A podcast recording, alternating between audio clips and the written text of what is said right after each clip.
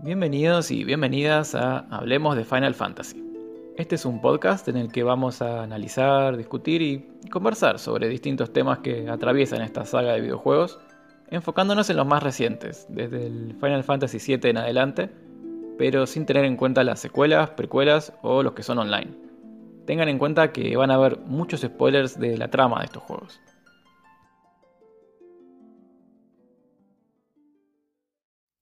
Bienvenidos, bienvenidas a una nueva misión de Hablemos de Final Fantasy.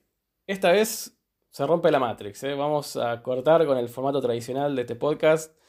Eh, no vamos a hacer más eh, repaso de los mismos juegos de siempre. No, hoy nos vamos a meter de lleno en las teorías conspirativas más famosas que andan dando vueltas sobre estos juegos. Y por qué no meter alguna teoría nuestra también.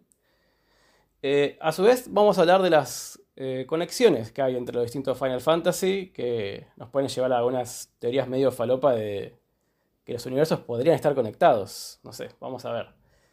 Eh, primero que todo, voy a presentar a mi compañero en esta ocasión, que espero esté como yo, con un gorrito de aluminio en la cabeza, eh, listo para delirar un poco con, con estas teorías conspirativas. Ya lo conocen, no necesita más presentación. El querido Okelfo. ¿Cómo anda, maestro? Como, como usted dice, campeón, yo estoy seguro de que Squall es un reptiliano, eh, o los mangas de Final Fantasy XII son, esos sí son reptilianos. Em, y sí, sí, sí, estoy seguro que hay personas gato en varios de estos juegos y lo voy, lo vamos a confirmar hoy. Uh, arrancó fuerte, eh, picante ya. Eh, muchas gracias por invitarme, estoy re entusiasmado. Este es un tema que me parece súper divertido porque es recolgado en las cosas que pasan en Final Fantasy y un poco eh, todas estas cosas es lo que me hace decir, che, qué lindo cuando la gente se copa con estas cosas y celebra, celebra esta saga que ya con 30 años de historia, mirá si no van a haber teorías y cosas de este tipo. Sí, por supuesto, se desprende todo. Yo sabía que había elegido la persona indicada para este capítulo. Eh, y tengo que decir que este capítulo tuvo ya más entretelones y discusión previa que cualquier otro. Eh, así que seguro contemos algunos detalles de ahí de lo que fuimos descubriendo. Hicimos una investigación así casi científica, diría, de, eh, de lo que fuimos descubriendo para este episodio. Así que tipo entrevistas con autores, tipo chequear a ver qué dice tal y a ver qué dijo tal y a ver qué dicen las guías oficiales. No, fue una locura esto. Sí, sí, chequear eh, guiones línea por línea para ver qué, qué descubríamos. Eh, pero bueno, ya lo vamos a ir comentando. Eh, vamos a empezar con las teorías más famosas. Y creo que la primera que viene a la cabeza es la teoría de que Squall en Final Fantasy VIII está muerto durante gran parte del juego elijo creer, decían los X-Files, pero mm, no sé si esta, ¿eh? Ah, esta es difícil, es difícil. Esta, esta es una teoría durísima. Para, para el que no la conoce, eh, lo que dice esta teoría, y spoiler de Final Fantasy VIII, por supuesto, es que al final del primer disco, cuando eh, Squall eh, pelea contra, contra Edea, Edea le dispara este, este hechizo de hielo y le clava una estaca en el corazón.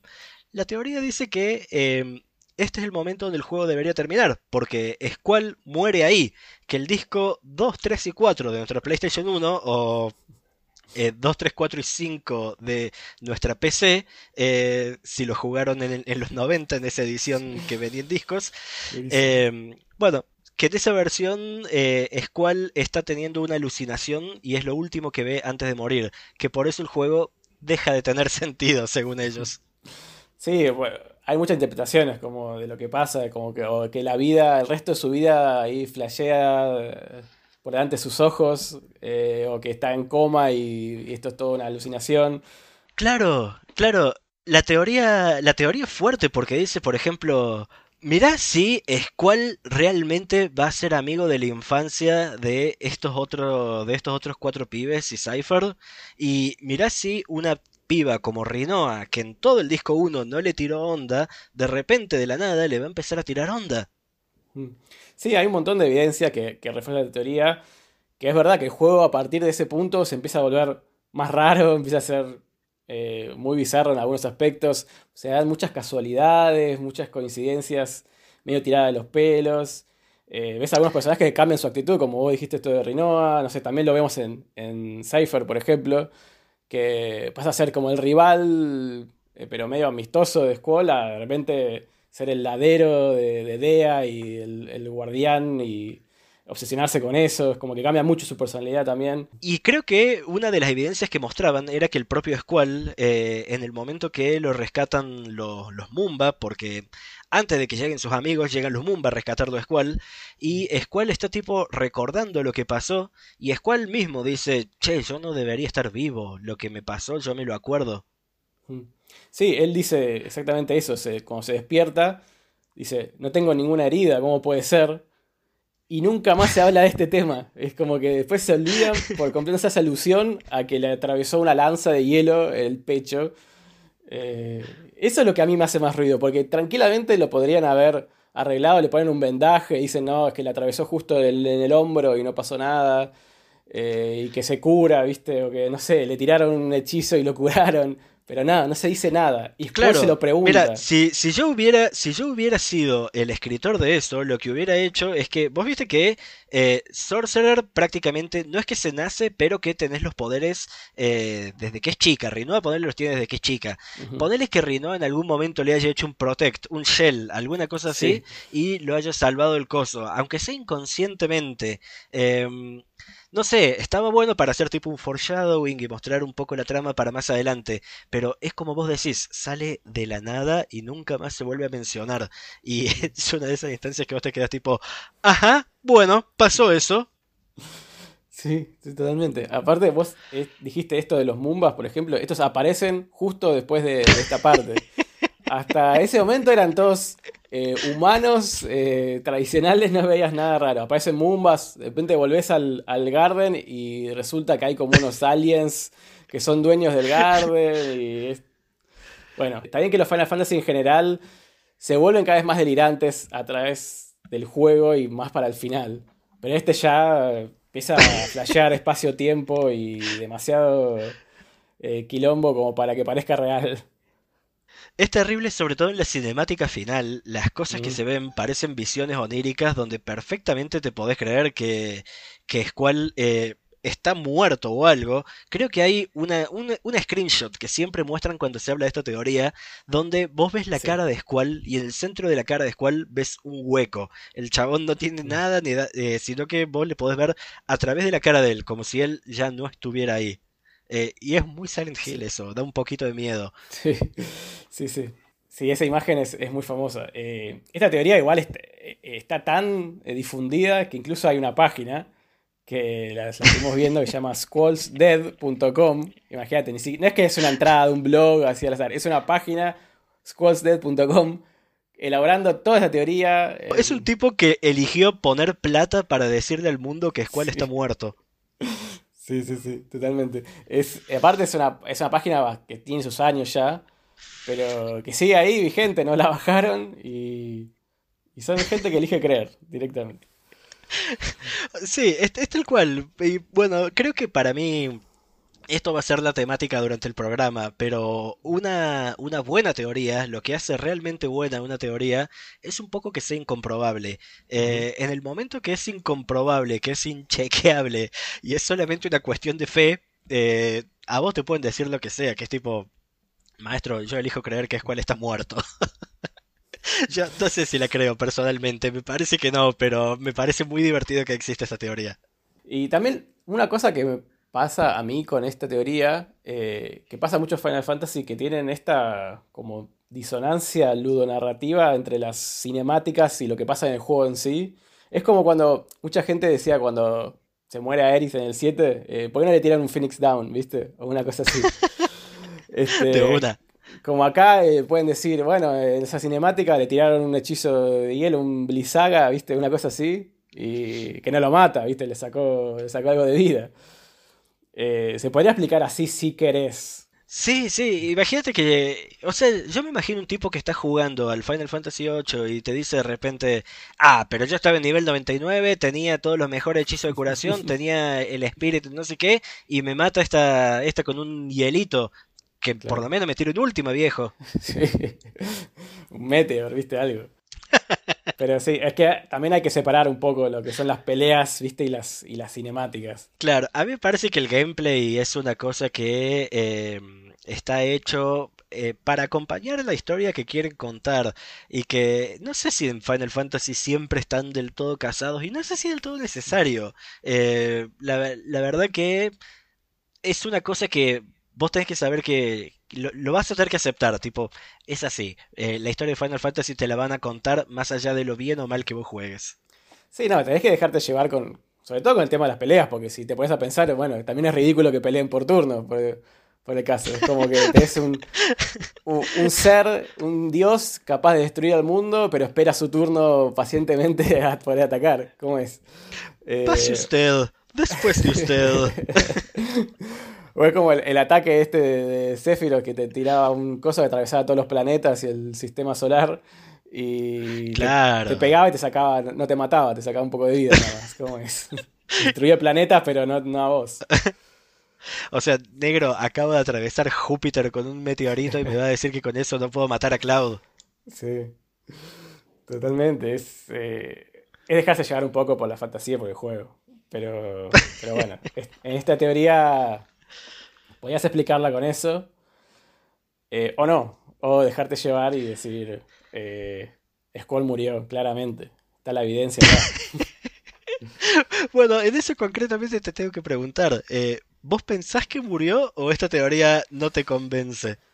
Eh, no me convence porque me parece un poco muy fantasiosa, ¿viste? Es como, como Ricardo de Ocupas diciendo, sos un poco fantasiosa vos, ¿no? tal cual, tal cual. A mí me parece rebuscadísima. Eh, es tipo, yo, yo, entiendo que está bueno buscar simbolismo y qué sé yo, pero es tipo, eh, negro, el esfuerzo mental que vos tenés que hacer para que esta teoría funcione y el modo de leer entre líneas es mucho. Yo no sé si la creo, ¿eh?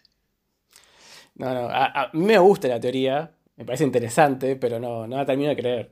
Más después que escuché a, a en una entrevista decir que, que no era verdad que dice, ah, qué interesante. Podría, si hago un, remake, capaz la incorporo, pero no, no, pasó eso en el juego. No, no pasó, no pasó. Ojalá que el día que haya una remake de 8 o lo que sea, eh, haya una secuencia donde Squall está inconsciente y donde o, está dado por muerto o lo que sea y eh, tiene un par de alucinaciones y después el juego sigue. Pero sí, que, que siga, que siga, porque tenemos que enterarnos un montón de cosas de Laguna para ese punto todavía y mm. si me quedo sin eso me voy a calentar muchísimo. Ah, totalmente. Eh, estaría bueno así, como decir, que hagan como una referencia para que nosotros lo entendamos. Ah, mira, hace una referencia a la teoría de Skull muerto. Pero después, como para boludearnos un poco, nada más. Este, pero bueno, después Final Fantasy VIII tiene otra teoría bastante conocida, que es esta de que Ultimecia en realidad es eh, Rinoa en el futuro, o también una que te gusta más a vos, me parece, que es una descendiente de Rinoa Skull. Eh, Tal cual, esa me parece mucho más interesante. Sí, sí, sí, me cierra, me cierra mucho más. Eh, y está, está buena la teoría. Para, para explicarla rápido, em, la cuestión es que hay un montón de puntos en común entre lo que hace los poderes que tiene Rinoa y los poderes que tiene Ultimecia o las cosas que hace cada una. Em, Ultimecia lo que quiere hacer es eh, comprimir el tiempo porque no quiere volver a estar sola, porque claramente eh, perdió a alguien. Eh, la, teoría, la teoría que dice que ella es Rinoa em, dice que justamente a quien perdió es Squall. Y lo que usan para reforzar esta teoría es que eh, cuando Ultimecia en la batalla final empieza a ser superada por, por los Sid, por Squall y sus compañeros, lo que ella hace es usar la invocación de Griever, que es la más poderosa de las Guardian Forces. Y Griever es justamente em, el anillo que tiene Squall colgado el cuello. Justamente vos le tenés que dar el nombre a, a Griever, creo que al, a casi al final del disco 2, eh, cuando Squall salva, salva a Rinoa y antes de que Rinoa caiga en coma por recibir los poderes de, de Ultimes y toda la cuestión. Claro, justo antes de entrar al Garden, eh, ella le pide el anillo para. porque quiere hacer una copia. Para sentirse segura, exactamente, y, exactamente. Y ahí le, te deja ponerle el nombre. Y ahí te deja ponerle el nombre, y ese nombre es el de la Guardian Force más poderosa, que es la que va a usar Ultimecia en la batalla final.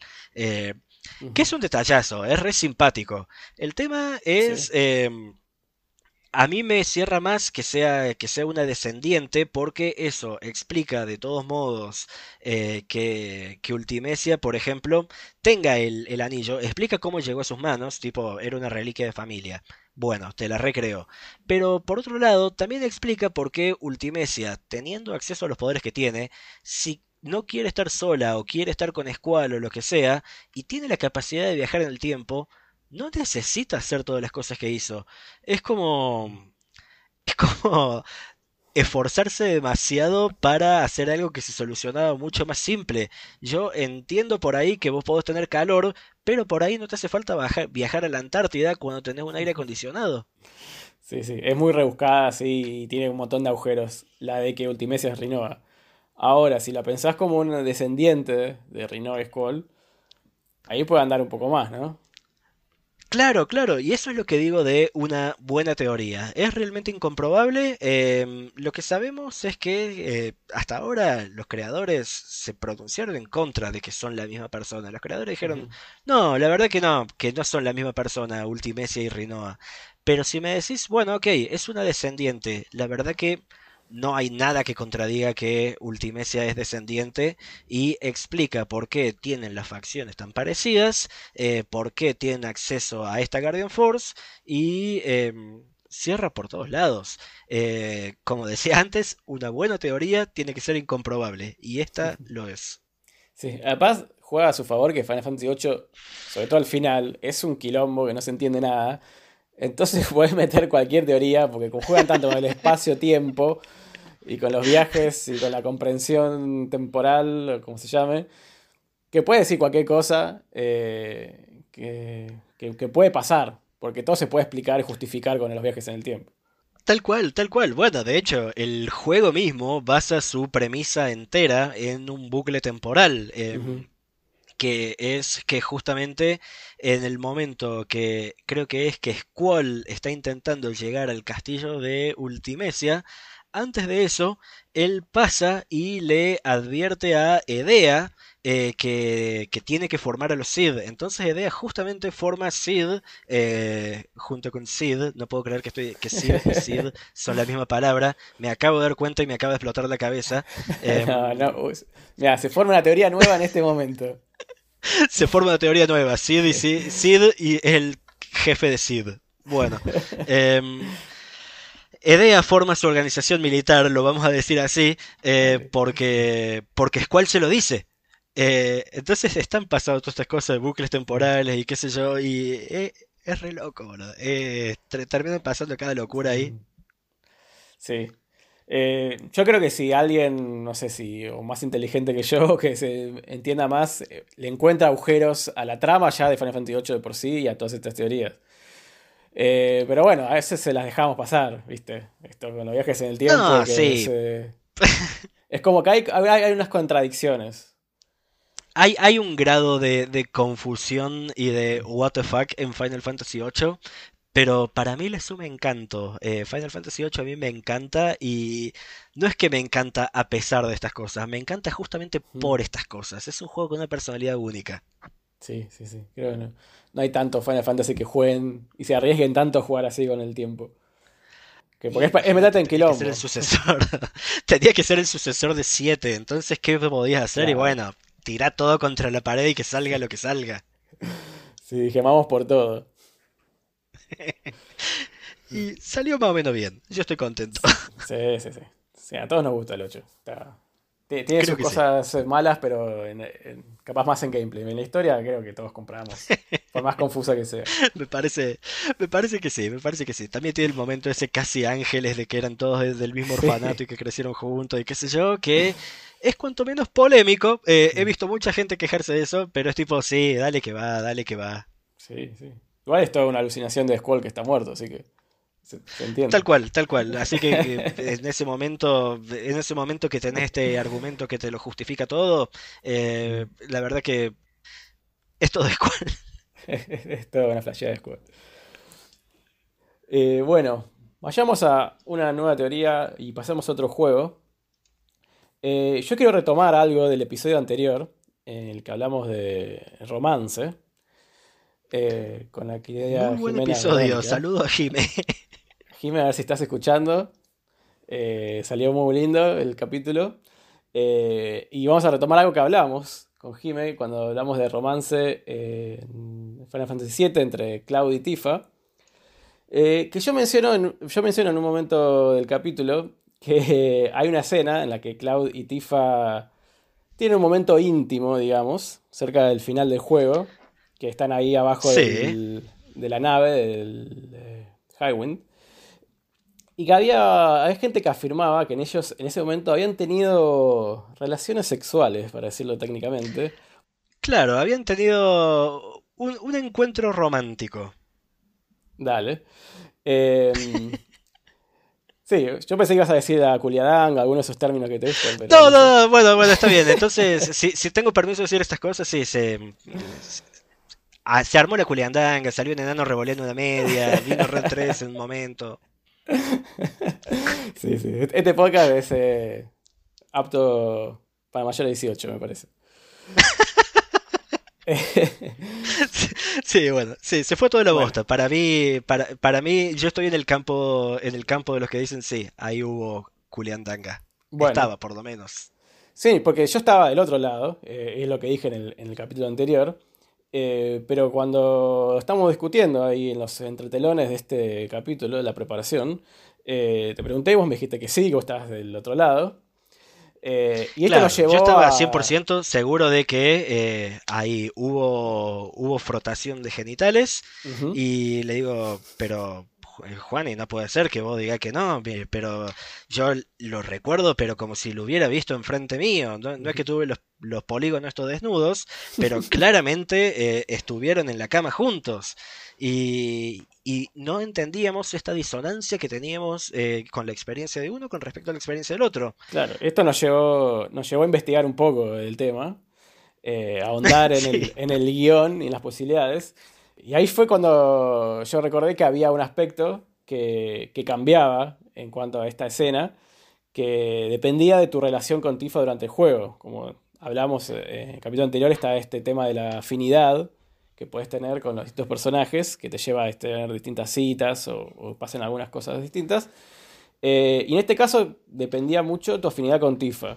Si vos tenías una alta afinidad, decía algo, había un diálogo que no estaba si vos no tenías afinidad con ella. Tal cual, tal cual. Eh, esto es una cosa que eh, resulta increíble porque estamos hablando de Final Fantasy, pero es una cosa muy sutil de la jugabilidad, que es que eh, vos técnicamente lo podés rolear a Cloud. Hay momentos que Cloud te da para elegir sus líneas y vos podés elegir qué clase de chabón es. Y esto da a entender qué clase de relación tiene con muchos de los personajes incluido Tifa. Entonces la experiencia diametralmente diferente que tuvimos eh, pasaba por eso, pasaba por... Em, cómo se siente Cloud con respecto a Tifa. Y yo no puedo creer que hicieron algo tan sutil, algo que todavía eh, a tantos años del hecho todavía nos sorprende. Em, pero efectivamente había dos posibilidades en esa escena y una se eh, ajusta a lo que decíamos Jime y yo. Y otra de las posibilidades se ajusta mucho más a lo que contaba Juani. Para esto nos tuvimos que meter a bucear en el guion, a ver cuáles eran las variables y a ver cuál era, eh, cuál era la línea en cada una de las, eh, de las opciones. Y en una... Eh, en una termina con que Tifa dice, hay cosas que podés decir sin la necesidad de palabras, que es la que recordamos Jim y yo, y hay otra que termina con, bueno, Tifa, deberíamos Sí. irnos, irnos a dormir porque mañana tenemos que ir a salvar el mundo. Y Tifa le dice, ah, bueno, tenés razón. Sí, como esa línea que es, que es la clave, que le, cuando le dice se pueden decir cosas sin palabras, eh, Sí. guiño guiño, eh, esa, esa frase no existe cuando si no tenés afinidad con Tifa. Que eso a mí me, me pasaba porque yo tenía afinidad con. Aerys o con Barret, no sé, pero con Tifa no sé por qué no me pasaba.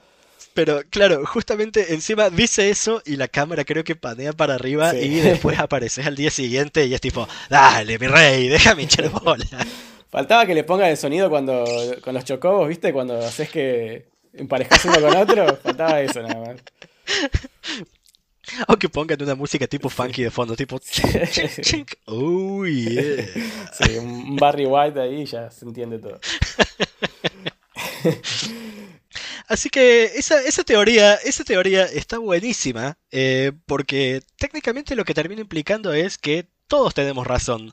Eh, tu experiencia con la relación entre Cloud y Tifa o Cloud y Aerys em, no es inválida de ningún modo, solamente implica que lo jugaste distinto y lo mismo ocurre en 7 Remake. En 7 Remake la escena en la casa de, de Aerys antes de subir a el sector superior de Midgard eh, pasa exactamente lo mismo, varía y podés tener un momento o con Tifa o con Aerys. Eh, creo que también con Barret. ¿Sí? En el remake no sabía que con Barret estaba la posibilidad. A mí me tocó a Aerys también. Se ve que tengo algo con Aerys que no, no estoy Vos, seguro de vos debes tener sale. algo con Aerys. A, a mí, a mí me salió Tifa en, esa, en ese segmento. Pero bueno, viste que el 7 Remake también tiene estas boludeces, tipo, bueno, eh, ¿qué vestido querés para Tifa? ¿El maduro? ¿El, el exótico? Y no me acuerdo qué más. Entonces, bueno, también tenía esas mecánicas. Lo único que eran, eran un toque menos sutiles en, en 7 Remake. Sí, sí. Sí, se la jugaron más. Eh, pero bueno, esto igual no es una teoría conspirativa, eh, pero es, está bueno ahondar un poco ¿no? en el, en el lore del 7 y estas cosas que descubrimos más de 20 años después. Claro, no es una teoría, pero sí es la confirmación de que tenías razón, de que tu experiencia es perfectamente válida y que lo que vos sentiste era exactamente lo correcto, Perfecto. de estés del lado que estés. Esto es lo lindo de Final Fantasy. Así que Uniendo, uniendo poblaciones, uniendo todo, a todos nosotros. Exactamente. Pero bueno, vamos a quedarnos con Final Fantasy VII eh, y vamos a hablar de una teoría que en este caso es eh, toda tuya, Okelfo. Es, eh, es una teoría que me trajiste vos, que yo no lo había pensado y que tiene algunos puntos que la pueden confirmar. Eh, ¿querés contarla? Que es, yo doy el título nada más, que es Todos mueren al final de Final Fantasy VII. Así, Señores, eh, les tengo que, les tengo que arruinar la vida. Eh, esta teoría tienen permiso perfectamente de decirme, eh, Okelfo, no tenés ni la más pálida idea y claramente esto es una boludez. Esta es una teoría mía, pero yo lo siento así. Tengo que decir que yo, yo, yo te dije eso apenas me la contaste, pero después cuando me mostraste alguna evidencia empecé a creer un poco más. Así que... dale, ¿Viste? ¿Viste? Es, es una cosa tremenda. En, eh, la cuestión es que eh, Final Fantasy VII no es un juego de Square Enix, es un juego de Squaresoft. Y cuando Squaresoft hacía los juegos de Final Fantasy, era un juego y se terminó. No hay película, no hay precuela, no hay nada de eso. Todo eso es Square Enix y todo eso vino mucho después. Entonces, cuando se hizo Final Fantasy VII, eh, todos los elementos que componían la historia de Final Fantasy VII estaban dentro del mismo juego. Entonces, ponele. em, Zack es canónico, pero Genesis no. Angeal no lo conoce nadie, todo eso es toda mentira. Y por supuesto, es mentira Advent Children. Eh, esto es clave porque se ata justamente con la teoría que quiero contar. Em, cuando, al- cuando empezás a prepararte para ver cómo llegar a Sephiroth después de que Cloud recupera la conciencia y todo eso en el livestream, eh, una de las cosas que haces es ir a la ciudad de los antiguos con Bugenhagen y empezar a hablar de em, cuál va a ser el próximo paso. Eh, tratar de definir qué es lo que hizo. ¿Qué es lo que hizo Aerys? ¿Por qué Aerys estaba donde estaba cuando Sephiroth la mató? ¿Y qué es lo que pasó a continuación, digamos? Em, Bugenhagen prácticamente lo que hace es revelarte que estaba haciendo algo con Holly, con esta magia que es la opuesta a Meteor, que, eh, va a defender el planeta. Em, Holly se supone que lo que va a hacer es eliminar todo aquello que sea malo para el planeta, dice Bugenhagen. Y lo que da a entender Bugenhagen es que esto incluye, eh, esto puede llegar a incluir a los humanos. Y Cloud pregunta, incluso los humanos. Y Bugenhagen le dice, no sé, depende de lo que sienta Gaia, de lo que siente el planeta. Y es una posibilidad que te la dejan ahí picando. Em, la cuestión es que una vez que termina el juego, que haces la batalla final, cuando peleas contra Sephiroth, em, lo que vos estás intentando hacer es que se pueda castear Holly. Sephiroth está parado ahí donde está y no se mueve, justamente para que Holly no se castee. Una vez que lo derrotas, Holly eh, se castea y lo último que vemos del juego es esta luz blanca que cubre Midgar, que cubre todos, que lo barre todo y que aparece la cara de Aeris eh, y el juego termina exactamente igual como empezó, con la cara de Aeris en primerísimo primer plano y fin. Después pasan los créditos y lo próximo que vemos es a, a Nanaki y a sus descendientes corriendo sobre las ruinas de Midgard. Por lo tanto, todos los humanos están muertos. Lo único que quedó fueron los Red 13. Y eso me aterra muchísimo. Eh, después lo, lo retconearon, digamos, y dijeron, bueno, no, pero pasó Advent Children y qué sé yo. No, no, no, no. En el original mueren todos. Bueno, sí, yo cuando me la contaste, eh, primero que es una teoría muy interesante, así que te felicito por tu creatividad eh, y tu análisis. Pero sí, lo primero que te dije es, bueno, ¿y con Advent Children qué hacemos? Pero no, eso es aparte, eso es otro universo. Eso, es aparte, eso es aparte. Yo, a, mí me encantaría que me digan, no, mira, esta teoría está mal, pero necesito que me la refuten con evidencia dentro de Final Fantasy VII, porque todo lo que vino después es todo falopa. Final Fantasy VII se terminó en Final Fantasy VII. Sí, sí, si lo tomas como el juego y listo, está bien, cierra. Eh, lo que no sé es cuando el final, ese postcrédito, cuando está Nanaki con, con sus descendientes, ves la Midgar eh, ya arruinada pero que no sabes cuántos años pasaron entre esa escena y el final del juego. No sabes si hay humanos en otro lado. ¿300 años? ¿Dice eso el juego? No me acuerdo. Me parece que decía 300 años, una cosa así. Ah, eh, si no son 300, son 200, una cosita así. Pero, eh, bueno, lo lindo que tiene esta teoría es que creo que desde el juego no la contradice en ningún lado. Es como vos mm. decís, bueno, sí, está bien, son las ruinas de Midgard y los humanos estaban en Calm, estaban en Nibelheim, estaban en Wutai. Eh, no lo sabemos, negro. Es incomprobable, así que eso solamente hace que la teoría mejore. Sí, la teoría está abierto el juego como para que entre esta teoría. Eh, nada lo la contradice, es verdad. Tampoco nada la, la termina de afirmar del todo. No, no, no. En realidad me estoy agarrando muchísimo de lo que dice Bugenhagen, que por cierto Bugenhagen es uno de mis personajes preferidos. Eh, pero sí, eh, recomiendo que por cualquier cosa que tengan dudas y qué sé yo, busquen eh, FF7 Script en Google y que incluso lean cada, algún par de, de las líneas que dice Bugenhagen durante el juego. Y es tipo, che, este guaso es interesantísimo las cosas que dice fue justamente el proceso que hicimos nosotros para terminar de ver qué evidencia había en alguna de las teorías. Sí, sí. Ah, y a mí lo que más me convenció fue leer textualmente la línea de Wenhagen. Eh, y es, es tal cual, es como te está indicando todo eso. Aparte, cuando te dice esto de que eh, depende de lo que decía el planeta, lo que es malo para el planeta va a desaparecer, y considerando el mensaje ambientalista que atraviesa todo el juego siempre, todo indicaría que los humanos son malos para el planeta y por ende cagaron todos. Claro, claro, es tipo.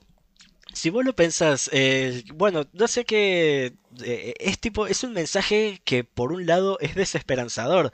Es tipo. Los creadores de Final Fantasy VII lo que terminan diciendo es la humanidad no tiene cura. Eh, por otro lado, no sé, se puede decir, bueno, por supuesto, Holly lo que hizo fue eliminar a las personas que estaban en Midgar porque claramente Midgar era una cosa que alteraba los ecosistemas y qué sé yo, y ponele que hay una lectura más optimista, pero no lo sabemos y que se preste para una lectura tan extrema como Holly representa la extinción de la humanidad y que los Red 13 eh, hereden el planeta es fuerte.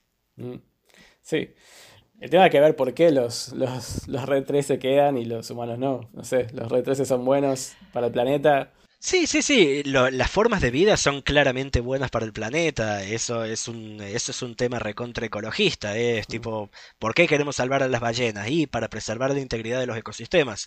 Em, pero los humanos no sé si preservan los ecosistemas. Creo que es el mensaje del juego. Eh, preservar los ecosistemas o un día Holly te va a matar. Y ya veo que el coronavirus es Holly. Así que... Uy, ah. mirá los paralelismos que hay.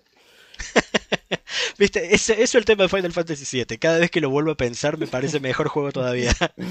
Así que, bueno, cagamos entonces. Van a quedar solo nuestros perros y, y gatos, que serán nuestros Red 13 y chao. Sí, sí, banco, banco ese mundo. Va a ser un mundo adorable y hermoso. Sí. no sé qué van a hacer nuestros gatos sin nosotros, pero bueno. Es cierto, es cierto, pobrecito, mi ángel. No tienen ni idea de cómo se casa, están tan acostumbrados al balanceado que en el momento que tenga que hacer algo útil, pobrecito, mi ángel. no tienen chance. Este, bueno, y hablando de Final Fantasy VII, vamos a empezar a hablar de cómo se pueden conectar estos mundos. Y una de las conexiones más conocidas es la que supuestamente habría entre el Final Fantasy VII y el Final Fantasy X. Ah, esta, esta teoría no me gusta para nada. Me enoja un montón. sí, ya sé que ahora te gusta, pero es la única confirmada por... Es la única, eso es lo peor, eso es lo peor, esta está confirmada y entonces tipo, bueno. Este, eh, pasa que las conexiones ya es un tema distinto a las teorías. son simplemente detalles, ¿no? son cosas que se elaboren mucho como estas teorías. Pero bueno, en esta entrevista que mencioné antes de Akitase, donde confirma que todas las teorías de Squall, de Ultimecia, Rinoa, todas esas son fruta, pero cuando le preguntan exactamente por esta, dice, sí, es así. Eh, Eso sí, esto es cierto. Es, es, un detalle, es un detalle que pusieron simplemente para llamarnos la atención a nosotros los fanáticos, pero bueno, la contamos brevemente. En eh, Final Fantasy X2, la secuela del Final Fantasy X, eh, este juego bastante polémico, tiene un personaje que se llama Shinra, que es un Albed, que es un, ahí como un compañero de, del equipo de las protagonistas y menciona en un momento que existe la posibilidad de extraer energía del planeta, digamos, y que se llame Shinra, como ustedes sabrán, el mismo nombre de la empresa malvada del Final Fantasy VII. Sí, sí, sí, del, del Amazon, del Amazon de, Midgar, digamos, de, de Gaia. Sí. Claro, y este Shinra vendría a ser eh, Jeff Bezos eh, cuando era niño. Eh, claro.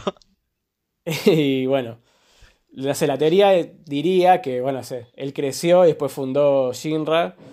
Y, es el Shinra que conocemos en Final Fantasy VII. O sea que Final Fantasy X sucedía muchos años antes del 7. Antes de que esta empresa venga a hacer mierda al planeta básicamente. Claro, o sea, 10 es una precuela de 7. Esa me gustaría decir que es la teoría, pero en realidad eh, en el momento que te la confirman así en una entrevista, es tipo, bueno, mi negro, le sacaste la magia, es tipo, ya no puedo teorizar más, ya no lo... Si es canon, no me cabe ni ahí. Eh, y yo, yo, entiendo que, eh, que, qué sé yo, que por ahí es un guiño, hay un montón de guiños a lo largo de Final Fantasy, qué sé yo, pero para mí pasan dos cosas con esta teoría que, no me gustan. La primera es lo que estábamos hablando recién, que en el momento que lo confirmas le sacas la magia, la magia. Eh, a, mí me gusta cuando las cosas son inchequeables, incomprobables y te dan lugar para la imaginación. Pero... Además de eso, me parece que no suma nada. Eso es lo que no me gusta de esta teoría. Es tipo, 10 es una precuela de 7 ok, mm. pero no suma nada, no aporta nada, ese conocimiento no mejora ninguna de las dos historias ni hace que se articulen de ningún modo. Claro, por, eso es que hay que diferenciar entre las conexiones y las teorías conspirativas. Esto es un, es un guiño, es un, es un easter egg, es una referencia para que nosotros estamos jugando y ah, se llama Shinra y hace lo que hace Shinra en el 7. Y, y, queda, y seguimos jugando, no, no, no pasa de ahí. Porque después, igual, si la querés pensar bien, un poco se cae a pedazos la conexión. O sea, vos ves, si querés ver el mapa del 10 y el 7 no tienen nada que ver. Este, en el mapa del 10 es todo agua y un par de islitas. Eh, ¿Qué pasó? ¿Creció tierra entre un juego y otro? Em, claro. No sé, hay, gente que dice que es, que bueno, es el mismo universo, pero es otro planeta. Eh, entonces, no sé. Eh, la teoría de o Shinra, además de inventar todo eso, inventó los cohetes. Y... Pero Sir no decía justamente que él era el primer hombre en el espacio. Ah, tenés razón, ¿eh? Bueno, capaz borraron la historia. Mira cómo se cae a pedazos esa teoría. o, Qué la, de teoría. La, no sé, la, teoría de, de, Shinra o la idea esta llegó a otro planeta. No sé cómo. Se la pasó por WhatsApp a, alguien de, otro, de, de Gaia y, listo. Eh, sí, después no sé, es que tampoco hay muchas coincidencias entre un mundo y el otro. Eh, escuché por ahí que gente decía que los, los Ronzo del 10 son parecidos a, a Red si querés, pueden ser descendientes, pero... Eso, eso es racista. y Además, eh, eh, además de que es racista, eh, y lo digo cagándome de risa, no me vengan a cancelar por Twitter, em, lo, lo, otro que pasa es que, no, realmente, ¿por qué una forma de vida bípeda de repente pasaría a caminar en cuatro patas? Me parece que por lo general es al revés, no conozco ningún caso. Si fuera al revés, bueno, como que una, una especie de evolución, pero este, no sé, se volvieron más, más flacos, este Claro, perdieron masa muscular, perdieron, bueno, eh, lo que ganaron, lo que ganaron es mucha adicción. La verdad que Red 13 tiene un vocabulario espectacular al lado de Kimari. Sí, claramente. Eh, sí, ahí le pasa el trapo. Pero. no, no, no, tiene mucho sentido. Es eso, es un easter egg, no, listo. No me gusta, no me, no me. Sí, sí, sí. Eh, como teoría no me gusta, como easter egg es tipo, ah, qué simpático, qué gracioso. Sí, eh, que como que nada para mucho más análisis que, que eso. Tal cual. Pero bueno, igual. El, después el canon está en cada uno, ¿no? Para, para vos esto no es canon, no, no están conectados. Eh, no hay ningún tipo de relación. Claro. Y además no te suma nada y no te resta nada, si es cierto todo. Eh, es, el, es el tema de esta teoría. Es tipo, bueno, para que sea cierto. Ya fue. Chao, listo. Sigamos jugando. bueno, y otra conexión, eh, que esta es, capaz es un poco más fuerte, no sé si a vos te gusta más, es la de, que existe entre supuestamente el primer Final Fantasy, Final Fantasy 1 y el 9. Que ya de por sí el 9 tiene muchas referencias a los juegos anteriores. Así que es como medio una, una oda a todos los, primeros Final Fantasy. Eh, el 9. Y la referencia más clara está ya en uno de los. en el, en el boss principal eh, del 9. Del 1, perdón, que se repite en el 9, que es Garland.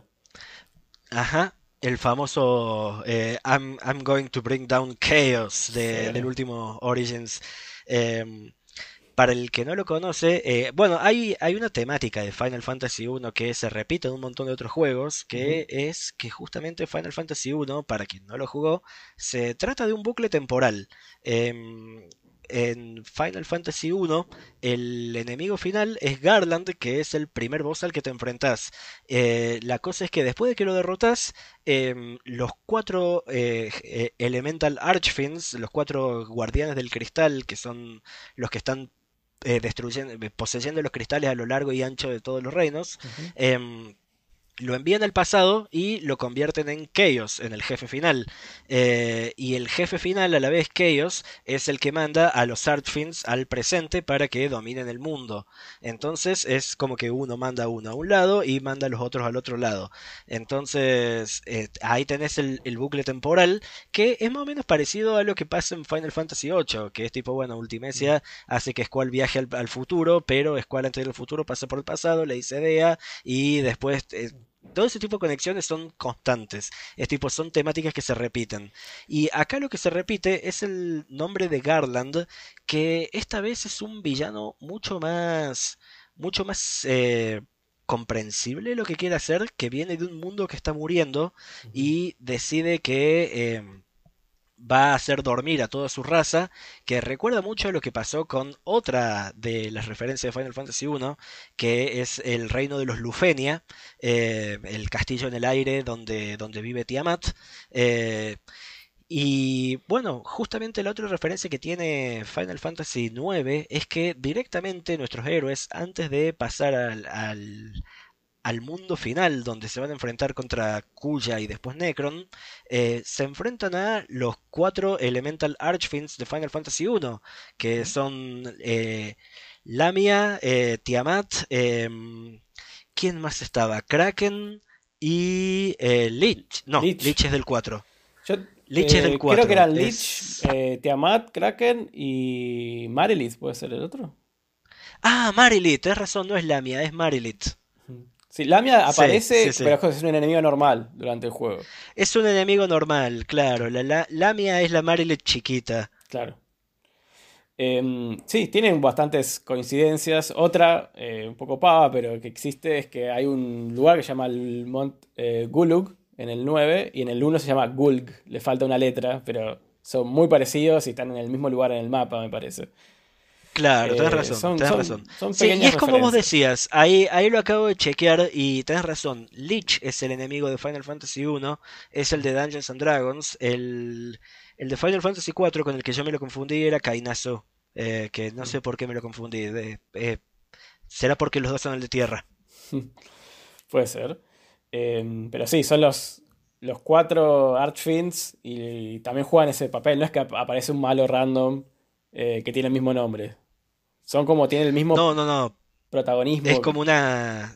Tal cual, tal cual. Es como bastante, bastante directa la referencia y hasta te dan a entender, che, son literalmente los mismos. Eh, y está, está bueno cuando pasan estas cosas. Eh, ponele, pasa con otro par de, pasa con otro par de voces a lo largo del juego, pero que de, de otros juegos, pero creo que vamos a hablar de eso más adelante.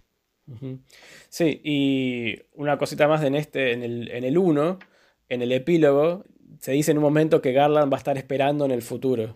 Y tranquilamente podría haber estado esperando, no sé, miles de años, eh, como cuentan eh, que pasa en el 9, que está ahí alimentándose de las almas eh, y haciendo todo este sistema rebuscado para seguir viviendo este, este planeta y que te lo vas a encontrar en el futuro. hay, hay una referencia muy interesante que hay un personaje en el 9 que se llama Mikoto, que es un, como un genoma de estos que habitan eh, Terra, eh, que dice en un momento que Garland ya, dice, ya había intentado controlar el ciclo de almas, pero había fallado. Es textualmente lo que dice. Y me parece una referencia bastante clara al 1.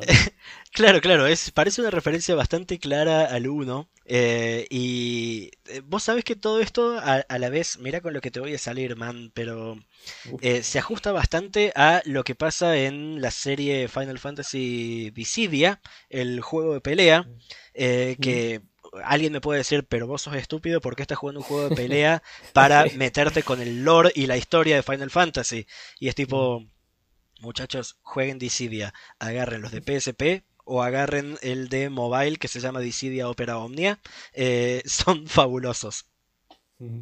Sí, sí, son interesantes. Tienen, bueno, toda la explicación de Dissidia es como que de repente se cruzan todos los, los universos de Final Fantasy y por eso pelean todos los personajes uno con el otro. Claro, claro. Literalmente lo que, lo que pasa en Dissidia es que eh, Chaos, el jefe final de Final Fantasy I, en realidad es el hijo de Sid de los Lufenia. Eh, eh, o más bien está creado por Sid de los Lufenia y a la vez eh, uno, de, eh, uno de los experimentos previos resulta ser un maniquí que es el maniquí de de Caos, de perdón, de Cosmos, que es la diosa opuesta a Caos. Y em, básicamente de esos maniquíes surgen los otros universos, donde van poniendo a cada uno de los héroes y donde los maniquíes van ganando conciencia de sí mismos. Eh, esto es más o menos parecido a lo que ocurre con eh, Final Fantasy IX, donde la pregunta es justamente eh, el gran momento de Zidane de introspección, es que Zidane preguntándose literalmente, che, soy un maniquí, soy un objeto, soy una cosa que puede usar cualquiera. Bueno, Final Fantasy Dissidia se mete con todo eso. Sí. Y hay un detalle en Dissidia que leí el otro día que es que cuando vos elegís para pelear entre sí a Kuya, recordemos el villano del Final Fantasy IX, contra Garland del 1, el Garland del 1, eh, Viste que antes de pelear siempre tiene esa típica frase como de, tirar una frase al otro para picantear o lo que sea. Eh, de una, de una. Es de lo mejor del juego eso. Y Kuya le dice a este Garland del 1, le dice como, no tengo nada para discutir con vos, una cosa así. Y es como, es claramente una alusión al que hay un conflicto entre Kuya y Garland en el 9. Como que indicaría que es el mismo Garland. Tal cual, tal cual. Bueno, eh, no, lo había pensado eso, pero qué, qué, qué detallazo. Mira, mira cómo Dissidia es al último el ¿Eh? pegamento que une todo todos estos universos. Y sí, que Dissidia tiene eso, como al, mezclar todos los personajes, este, te, te puedes meter tranquilamente la referencia y decir, ah, mira, están conectados. Sí, sí, sí. No, eh, no, sé, si yo le puedo decir algo a todo el mundo, eh, es que jueguen 14 y jueguen Dissidia. Eh, no sé, estoy muy metido con eso. Sí, sí. Está pregonando el 14 sobre todo, últimamente. sí, tal cual, tal cual. Parezco, parezco un evangelista del, del 14, boludo. Está perfecto. Em, bueno, sigamos con las conexiones. Acá hay una conexión que parece que siempre hay referencias durante distintos juegos a los Dragoons, que es como esta clase eh, de guerreros que se repiten eh, en casi todos los Final Fantasy. No es la conexión que se repiten los Dragoons, obviamente, pero que hay referencias a Dragoons del pasado en otros. Eh, empezando de algo muy simple como que en el Final Fantasy IX Freya, que es la Dragoon, tiene un arma que se llama la Kane's Lance, o la lanza de, Kane, que es un personaje Del, del 4, es el dragón del 4. El mejor personaje del juego, por cierto, lo voy a decir así. Eh, es. Qué pedazo de personaje. Totalmente de acuerdo. Em, pero parece que están como generalmente conectados los Dragons. Después, no sé, el apellido de Cain es Highwind, el mismo apellido de Sid. Sí. Eh, sí, que, eso, eso es tremendo. Eh, y es tipo. Creo que Sir también tiene algún, algún par de armas que referencian a otro dragón, pero no recuerdo exactamente ah, si, si, es así o no. Tranquilamente puede ser, no, no me acuerdo ahora, pero pero sí. Pero bueno, eh, también el mismo set de habilidades, justamente uno de los límites de Sid es el, es el jump, que es digamos la característica que define a los dragón por excelencia. Es este ataque que les permite salir del campo de batalla, mantenerse en el aire y volver a caer para infligir daño extra. Claro. Sí, eso, eso, lo podrías justificar como que, bueno, son las habilidades que tienen siempre los dragones. Es como decir que los White Mage todos hacen Cure. Pero. Sí, es cierto, es cierto. Pero que, ya un arma de Freya se llame la lanza de Caín es como muy directo. Que el mismo apellido justo va a ser. Eh, van a compartir apellido. Bueno, y la, y la referencia más clara, la conexión eh, más alevosa es eh, entre el Final Fantasy 2 y el 4. Que en el, en el 2 hay un dragón que se llama Ricard. y tiene un hijo que se llama Caín. Y justamente, justamente el Cain del 4. Que, y en el 2, cuando en un momento vas a la ciudad, de donde es Ricardo, puedes hablar con un niño que se llama Cain justamente y que dice que su padre es un dragón y que él quiere ser un, un dragón como él y seguir los pasos de su padre. Que bueno, tranquilamente podría haber crecido y convertirse en el personaje que conocemos en el 4, ¿no? Esa, esa, esa es una teoría re simpática. Eh, por supuesto que tenés cosas que la contradicen, como por ejemplo, el mundo no es el mismo, y si el mundo fuera el mismo, es tipo, che maestro, ¿cómo puede ser que se hayan olvidado que hace, no sé, 20 años eh, hubo un emperador recontraturbio y dónde están los personajes Final Fantasy II que no están salvando el mundo ahora que hace falta? Eh, ya lo salvaron una vez, hágalo de nuevo muchachos, estamos esperando. Sin embargo, eh, lo lindo de la, referencia a esta es que eh, es, un recontraguiño porque la referencia original sale de Final Fantasy IV. Final Fantasy IV eh, menciona a Cain que su padre era Ricard, que era el mismo nombre de un dragón que aparecía en Final Fantasy II. Pero después, en las remakes que comienzan a salir de Final, de Final Fantasy II, ponele la Down of Souls de Game Boy Advance y todo eso, ahí justamente le agregan eh, que el hijo de Ricardo en Final Fantasy II se llame Caín y es como retrospectiva la referencia. Es como que dijeron, mira qué bueno este guiño, vamos a darle este guiño de vuelta del otro lado también. Y quedó este círculo que es bastante, bastante simpático. Y bueno, me pasa al revés que me pasa al revés que con lo de Shinra. Es tipo, acá no suma nada, pero me enternece, me parece lindo. Sí, sí, la, de Shinra era como un guiño, pero más para romper las pelotas que otra cosa. O sea, no, tenía mucho sustento. Eh, la tiraron para, para que esté la referencia y que los fans nos volvamos locos, nada más. Pero acá es como si, como decís, es más un círculo y está un poco más, más pensada. Por más que la agregaron después con esta reedición y es como medio la tiraron ahí para darnos el gusto, ¿no? Sí, pero, pero es tipo. Pero es tipo, esta requiere algo mucho más chiquito, no requiere ni viajes espaciales, ni requiere, qué sé yo, eh, está bien, también se cae, también se contradicen, todo lo que vos quieras, pero es algo mucho más chiquito, es tipo, tal personaje es hijo de tal otro. Eh, bueno, mortal, puedo vivir con eso. Sí, este... Pues, se acepta más que la otra, me parece, por lo menos para nosotros, ¿no? Sí, sí, sí. Es, eh, requiere mucho, mucho menos suspensión del descreimiento. Me, resulta sencilla. Claro. Em, y bueno, otros mundos que están conectados. Eh, y acá también nos podemos salir un poco de, la saga Final Fantasy incluso. Es con el mundo conocido como Ivalice. Que es uno que se repite en distintos juegos. Eso es una locura. Es tipo, Ivalice es más grande que Final Fantasy el último. Claro, es eh, más del universo Square que de, Final Fantasy. Em, sí. Está, es, recordemos, el mundo de Final Fantasy Tactics. Después ese era el mundo de Final Fantasy XII. Y llega hasta Vagrant Story, otro gran juego, no, no, tan conocido y un poco subestimado, en mi opinión, pero un juegazo. Absolutamente, absolutamente.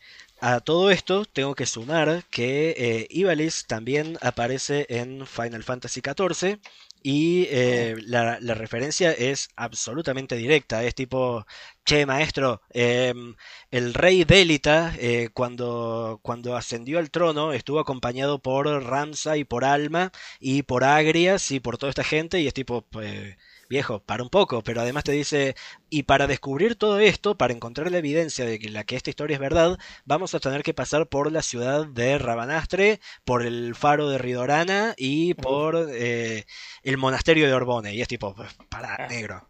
Está todo, no, no, fueron por todo, ya no es una referencia, un nombre, ya están. Es como el mismo mundo. No, no, es tipo, eh, es absolutamente el mismo mundo, pero a la vez en eh, lo que tiene Final Fantasy XIV es eso, que es tan en el futuro que directamente lo que tenés es tipo las ruinas de Rabanastre. Eh, muy, muy distante en el futuro o muy alejado en el tiempo. Sí. Bueno, lo que tienen los, eh, estos otros tres, lo del Tactics, el 12 y el Background Story, que ya visualmente son bastante parecidos. Es como que, no sé, los personajes usan ropa similar, eh, como el arte del juego es, es bastante parecido. Parecía como que están en la misma época. Y para mí, Ivalice, eh, yo entiendo que Ivalice tiene todos los ambientes, porque si lo pensás, es tipo, eh, pasás por todos lados y qué sé yo, pero para mí Ivalice es este reino del desierto, muy a lo, a lo Arabia y qué sé yo, y que tiene una mística recontra particular y que a la vez da paso a juegos mucho más políticos. Me parece que hay claramente una, una identidad fuerte en lo que respecta a lo que son los juegos de Ivalice. Totalmente, sí, no había pensado ese aspecto, pero es verdad. Eh, cuando vos jugás estos juegos, te sentís que estás en el mismo mundo, el uno del otro. Vos sabés que sí. Eh, pasa que la situación termina, termina siendo tan confusa. Eh, voy a sacar de nuevo a relucir mi paso por Final Fantasy Dissidia Opera Omnia, donde una de las cosas que ocurre es que Ramsa y Agrias interactúan justamente con los muchachos de Final Fantasy XII y eh, me parece que es Agrias que en algún momento menciona tipo, no, bueno, porque pasó esto en Rabanastre y que esto que el otro. Y Van le dice, ah, en tu mundo también hay un reino de Rabanastre. Y dice, ah, sí, es una ciudad del desierto y que qué sé yo, que, que esto que el otro. Y dice, ah, mirá, el mío también y que esto que el otro. Y los personajes charlan como si hablaran de dos Rabanastre diferentes y se sorprenden de las cosas que tienen en común. Entonces... Nunca se termina de confirmar si es el mismo mundo o no, pero yo elijo creer que sí, que son diferentes momentos del tiempo, nada más. Ajá, sí, bueno, podría ser esa explicación o que es, son mundos paralelos, que una línea temporal eh, distinta, eh, no sé. Pues hay muchas teorías, pero sí, claramente están hablando del mismo lugar. Claramente sí, claramente sí, y no sé, a mí me parece un guiño fantástico y súper divertido y nada, me parece que eh, es una gran movida de Square esto de tener un mundo consistente, em, que es donde me parece que la conexión entre juegos está más remarcada.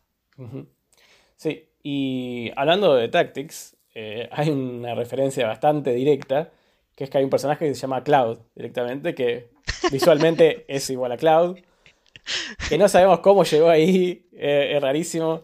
Eh, también tiene un arma que se llama la Materia Blade, si no me equivoco. Sí, Y yo el Tactics no, no es un juego que recuerde mucho, pero creo que hay también, cuando lo conoces a Cloud, hay una vendedora de flores así medio parecida a Eris. Es como unos exactamente, guiños exactamente. totales.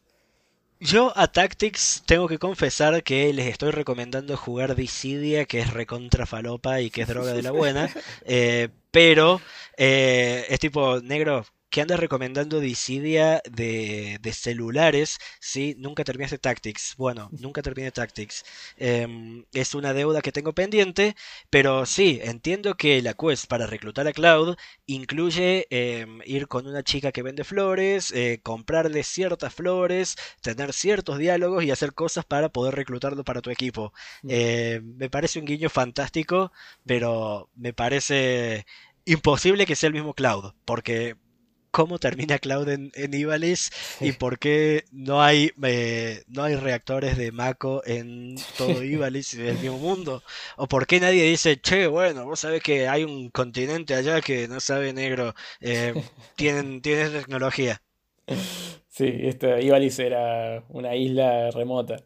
Eh, no, no, no se entiende. No se explica por ningún lado. Es, es un easter No egg se explica, no se gigante, explica. Es un, un huevo de Pascua de codorniz. Eh, pero pero no, no hay una explicación. No, no es que hay un viaje en el tiempo, un multiverso, nada que justifique no no que para nada llegado para nada es simplemente está ahí el chabón está ahí Cayó, ahí pintó.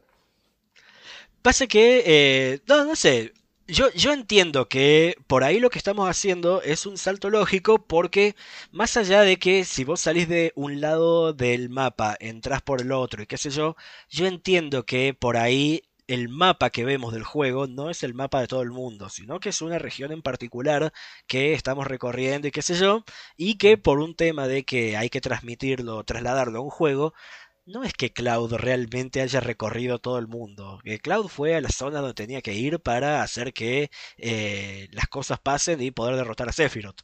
Por ahí, en el continente de al lado que queda fuera del mapa, estaba Ivalice. Pero no, no me cierra. Pues, a mí lo que no me cierra de eso es que cuando vos usás la nave y vas de una, llegas a la punta, apareces del otro lado, como si fuera un planeta redondo. Y, o sea, bueno, primero que se quiere, los terraplanistas se quieren matar con eso, pero Sí, sí, sí, sí, sí. Para mí es, es una cuestión, es una cuestión de jueguitología, es una cuestión de, bueno, claro. eh, vamos a darle la licencia al juego de que haga esto, porque si no, vos tenés que pensar que en todo el planeta de Cloud hay solamente ocho pueblos, nueve pueblos. Es, un planeta chiquito. Claro, claro, tipo, bueno, cada vez que Cloud salta no hay gravedad, boludo.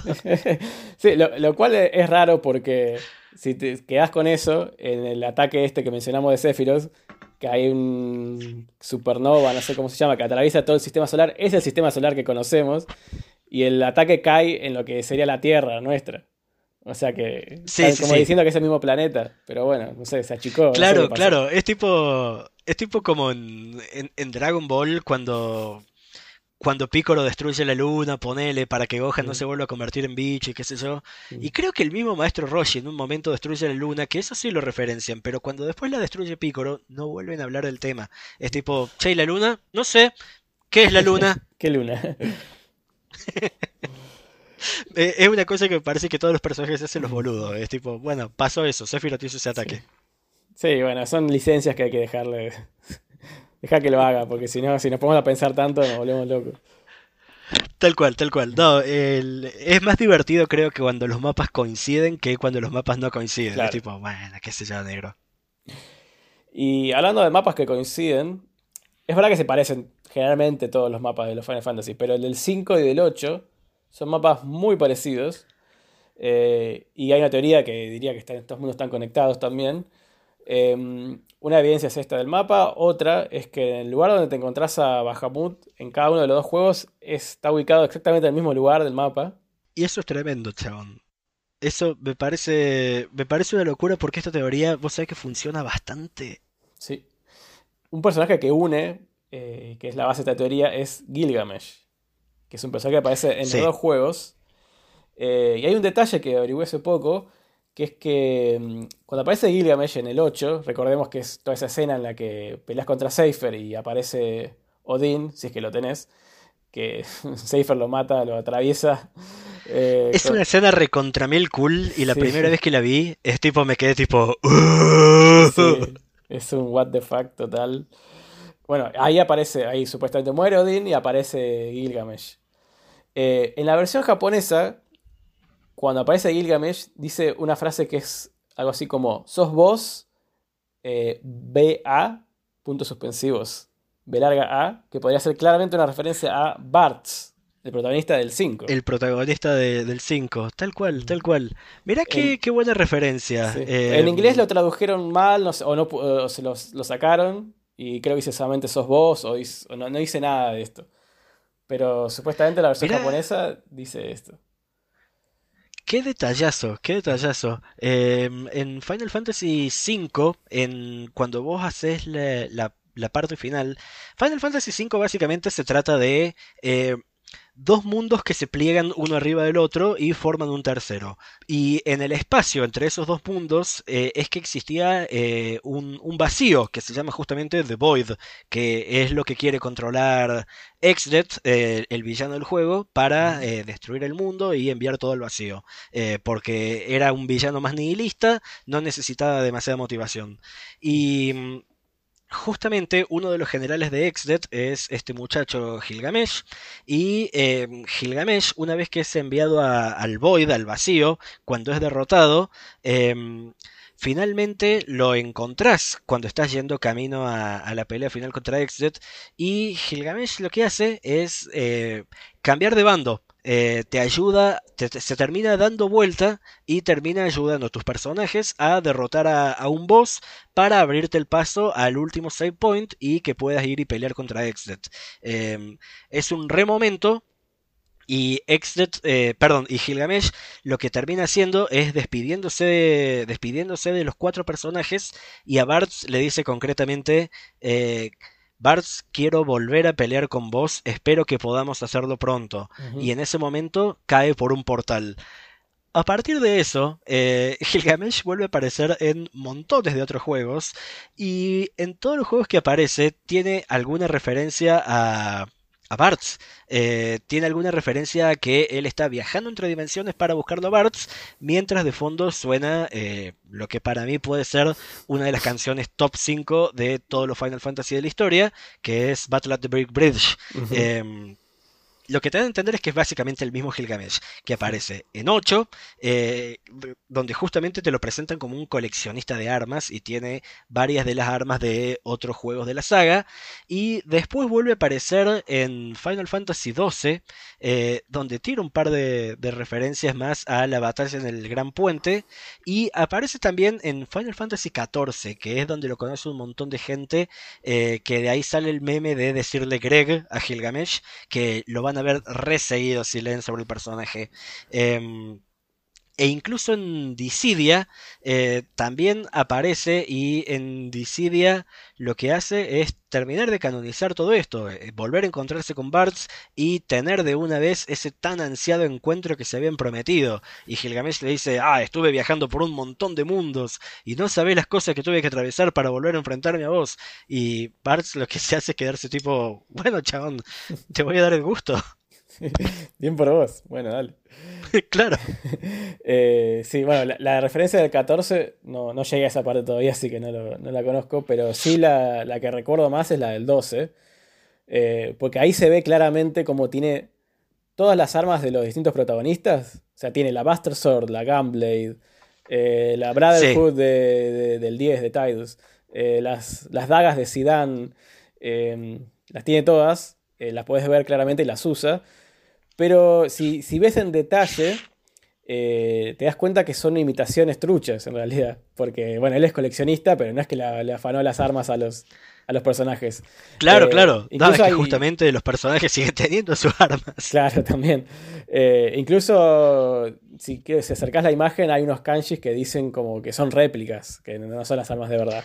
Pero bueno, son réplicas de algo. Uno de los chistes. Claro, claro. Uno de los chistes recurrentes con Gilgamesh es que em, en los Final Fantasy del 1 al 6, ponele, eh, generalmente la segunda espada más fuerte eh, se llamaba Excalibur.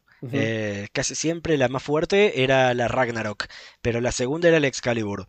Y lo que pasaba era que Gilgamesh justamente tenía una réplica del Excalibur que se llamaba Excalibur. Eh, y la, gracia que tenía era que cada vez que el chabón te pegaba con el Excalibur, en vez de hacerte 9999 de daño, te hacía 1. sí, sí. Y aparece, creo, en otro juego la Excalibur también. Sí, sí, sí.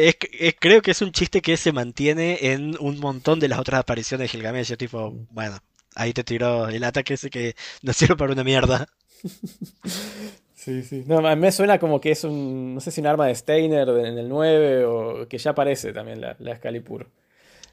Sí, sí, sí. Y también la Excalibur es, es, la más fuerte del, del 9. Sí, sí, en el 12 me parece que la tiene. Entre todas estas que mencioné, también está la Excalibur. Eh, entre todos sus brazos de Gilgamesh tiene, lleva eso. eh, qué, qué groso el guacho. Claro, sí, la Excalibur termina. No, creo que en ningún juego técnicamente termina siendo la más fuerte de todos. Eh, ni siquiera en el 1, porque en el 1 la más fuerte de todas es la Masamune. Claro. Que es la, eh, la, de Sephiroth. así que, bueno, Gilgamesh podría aparte de ser un gran personaje, conectar todos los, los universos de Final Fantasy. Y sí, para mí es lo que más cerca llega a canonizar la teoría de que esto es una gran serie de universos interconectados. Em, que bueno, los voy a tener que mandar a jugar de nuevo Final Fantasy XIV porque eso es otro juego que hace un esfuerzo terrible para conectar todo y hace lo suyo y bueno, a través del personaje de Omega eh, habla de estrellas distantes y villanos y héroes de otras constelaciones o de grandes leyendas del pasado eh, que claramente son alusiones a juegos previos y te los dicen incluso con nombre y apellido, tipo, ah sí, hay un gran mago poderoso que se llamaba Kefka. Y es tipo, pues, pará, negro. Uh, qué lindo. Bueno, tengo que llegar a esa parte ya. Em, pero sí, bueno, al fin y al cabo esto, como están de moda ahora, es un gran multiverso. Eh, Final Fantasy está todo tranquilamente conectado. Si le, si le das la vuelta que querés, y... está todo conectado. Sí, sí, sí. A, mí me parece que ya con el esfuerzo que está haciendo Marvel para presentar el multiverso, Square Enix ya tiene el 75% del trabajo hecho. Solamente hace falta que le dé la última vueltita de cuerda y diga, sí, ¿sabes qué?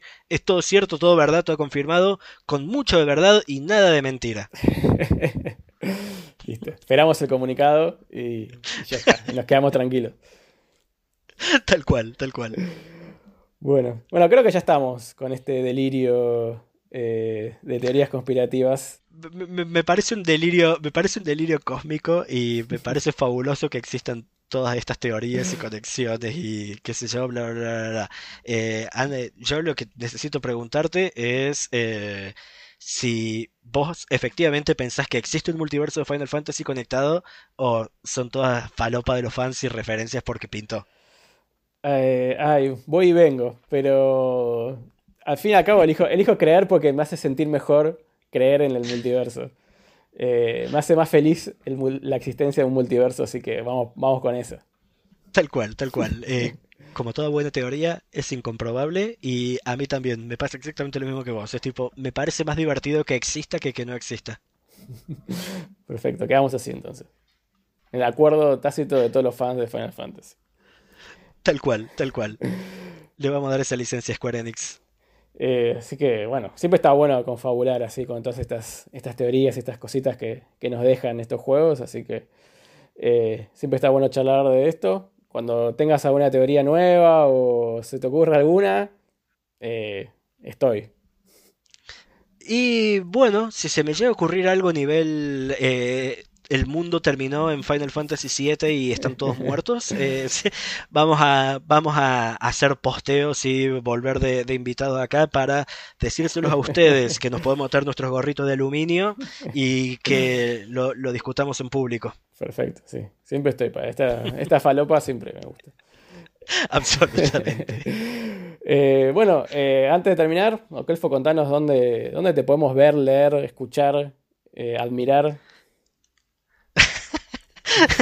bueno, si, si, me van a admirar, eh, por favor no lo hagan, soy malísimo en todo lo que hago. Eh, pero para todo lo demás, eh, yo escribo, escribo en culturageek.com.ar, ahí pueden leer noticias, pueden leer un montón de reseñas que hago, a veces hablo de cosas que no son Final Fantasy, son las veces, que menos me gusta. sí, sí, muy, muy poquito, trato, que, trato de hacerlo lo menos posible. Y lo otro que estoy por empezar a hacer, que en realidad quería empezar en estos días, pero estuvo eh, justamente el mantenimiento. Tengo muchas ganas de empezar a streamear el modo historia de Final Fantasy XIV por mi canal de Twitch, que es twitch.tv barra okelfo. Si alguien eh, alguna vez tiene ganas de compartir estos momentos conmigo, porque lo estoy jugando por primera vez y van a ver mis reacciones en vivo, están recontra más que invitados. Eh, va a ser un placer. Un planazo, listo. Ya tienen dónde ir. Qué mejor que escucharlo a Okelfo con el Final Fantasy XIV. Tal cual. No se me ocurre alguien más indicado. Así que hagas una vuelta entonces por el canal, a suscribirse. Y bueno, nosotros nos estamos viendo en la próxima emisión de Hablemos de Final Fantasy. Te mando un abrazo conspiranoico y hasta la próxima. Es como siempre, que sean dos. Nos vemos. chao, chao. Bueno, y ustedes que están del otro lado, muchas gracias por haber llegado hasta acá. Espero que les haya gustado y si quieren bancar este proyecto, enterarse cuándo salen los próximos capítulos o dejar algún comentario contando qué les parece el podcast, pueden encontrarnos en Twitter en arroba hablemosff. Hasta la próxima.